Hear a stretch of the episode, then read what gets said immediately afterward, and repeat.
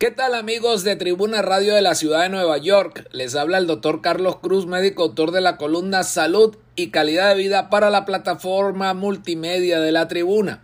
Un nuevo medicamento para enfermedades cardíacas aclamado como que cambia la vida ha sido aprobado para su uso en algunas áreas del Reino Unido el fabricante Novartis y el Servicio Nacional de Salud de Inglaterra y Gales llegaron a un acuerdo para ofrecer el medicamento a un costo reducido. La decisión se tomó después de que un ensayo global mostró que el medicamento puede reducir de manera segura el colesterol en un 50%. Si 300.000 personas reciben el fármaco según lo previsto, unas 30.000 personas podrían evitar una muerte prematura debido a ataques cardíacos y accidentes cerebrovasculares. Aproximadamente la mitad de la población adulta del Reino Unido tiene actualmente niveles de colesterol por encima de las pautas nacionales y casi 8 millones de personas en el país están tomando medicamentos para reducir los lípidos para combatir esto. Ahora, un nuevo medicamento que ya se considera un cambio de juego podría prevenir 55 mil ataques cardíacos y accidentes cerebrovasculares en el Reino Unido, salvando a más de 30 mil vidas en la próxima década.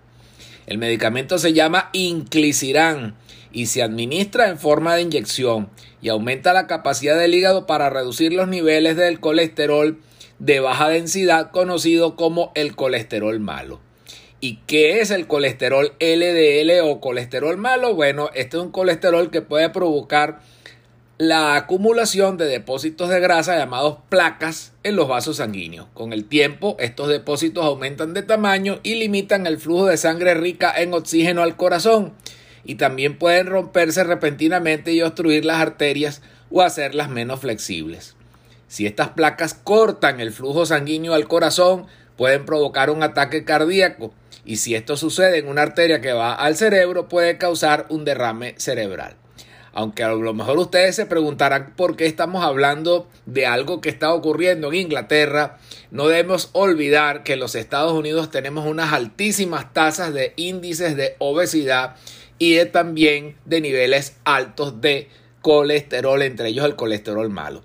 De tal manera que eh, pues esperamos que pronto este producto farmacéutico llegue también y sea aprobado por la FDA para así ayudar a disminuir los niveles del el colesterol malo en las personas que padecen de estos problemas de salud que también deben ir acompañados de educación en materia de buena alimentación.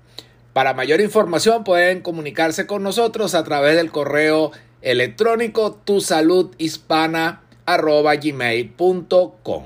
Muchas gracias.